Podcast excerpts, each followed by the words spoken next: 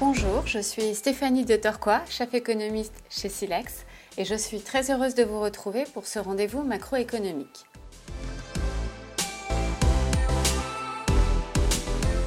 La fin d'année approchant, j'aimerais prendre l'occasion de ces quelques minutes pour me projeter avec vous sur 2024.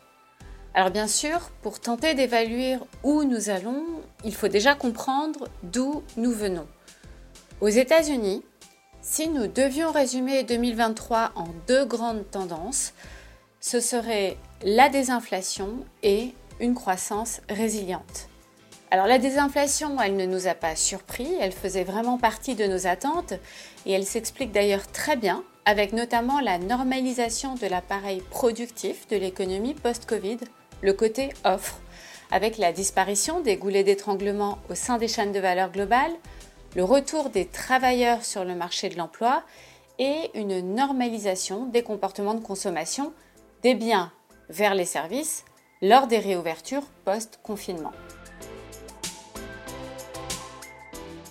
Ce qui nous a plus surpris, comme beaucoup d'ailleurs, c'est bien sûr la remarquable résilience du consommateur américain qui a porté la performance économique de 2023 à bout de bras. Cette résilience euh, s'explique par quatre grands facteurs.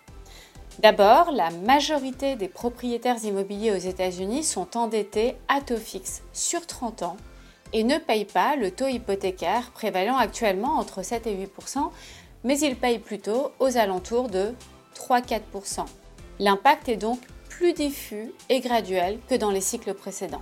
Ensuite, euh, la dette des ménages a beaucoup baissé depuis la crise de 2008 et ils peuvent par conséquent consommer plus sereinement d'autant plus qu'ils ont accumulé un excès d'épargne phénoménal pendant la période Covid.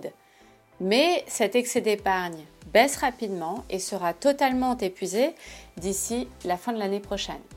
Troisième point, le marché du travail est parti d'un niveau plus tendu que lors des cycles précédents, avec une pénurie de travailleurs importante dans le secteur des services, faisant face à une demande de rattrapage très puissante lors des réouvertures. Ce marché de l'emploi se normalise actuellement et pourrait bien se détériorer plus tard en 2024. C'est en tout cas euh, ce que les indicateurs à haute fréquence, comme par exemple les inscriptions récurrentes au chômage, commencent à indiquer.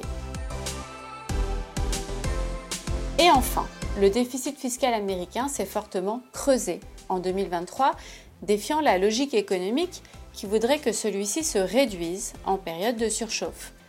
Cette dynamique euh, ne se répétera probablement pas en 2024, année électorale. Et puis, euh, n'oublions pas quand même que la Fed, la Réserve fédérale américaine, vient de monter les taux de 525 points de base en moins d'un an et demi.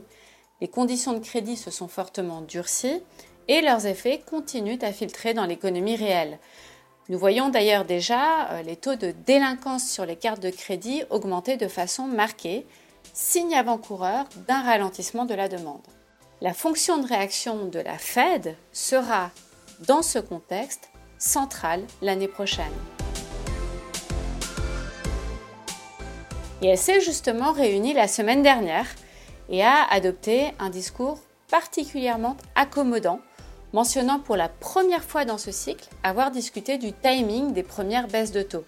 Et si elle baisse les taux effectivement aussi rapidement que les marchés l'anticipent à l'heure où je vous parle, c'est-à-dire dès le mois de mars de l'année prochaine, alors que la demande est encore soutenue, la récession pourrait effectivement être évitée.